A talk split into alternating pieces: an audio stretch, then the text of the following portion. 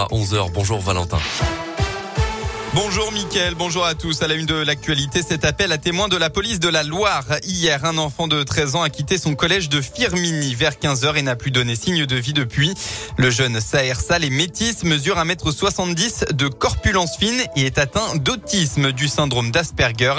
Il a les cheveux noirs, crépus et courts, portait un jean et des baskets grises, une doudoune noire et un sac d'écolier bleu, vert et jaune.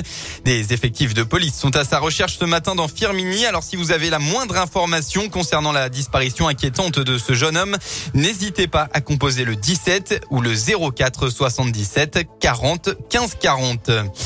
Un dramatique accident en Haute-Loire. Ça s'est passé cette nuit sur la D37 à Brive-Charensac en direction de Coubon vers 2 heures du matin. Deux véhicules qui se suivaient se sont entrechoqués. L'une des voitures a réalisé des tonneaux avant de finir dans le fossé.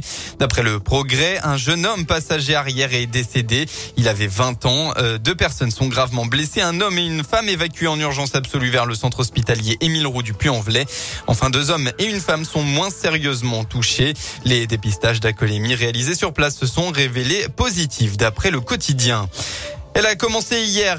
Clermont-Ferrand a lancé sa convention citoyenne. Pendant six mois, 70 habitants tirés au sort vont euh, travailler à formuler des propositions et des mesures concrètes pour conduire la transition du territoire, améliorer la vie des Clermontois ou encore préparer l'avenir. Les habitants seront ensuite appelés en 2022 à donner leur avis sur ces propositions. Cinq sessions de travail seront réparties entre novembre et mai 2022. Dans le reste de l'actualité, la cour d'assises de la Lui a rendu son verdict hier en fin d'après-midi. Elle a condamné Mourad Madjouba à une peine de 30 ans de réclusion criminelle avec une peine de sûreté de 20 ans. L'homme d'une trentaine d'années a été reconnu coupable des faits de viol avec administration de substances commis en juillet 2016 et de viol en récidive commis entre 2017 et 2018. Une peine au-delà des réquisitions. Les sports, la Saint-Élion, c'est cette nuit au programme pour la 7e, 67e édition, pardon. 13, 23, 46 ou 78 km pour la distance Rennes entre Saint-Etienne et Lyon, voire même 156 km pour ceux qui se, euh, qui se sont lancés dès ce matin pour un aller-retour. 15 000 concurrents sont attendus pour l'événement. Toutes les infos à retrouver sur radioscope.com. En Ligue 1, match nul hier entre Lens et Angers, deux buts partout pour l'ouverture de la 15e journée. Aujourd'hui, deux rencontres.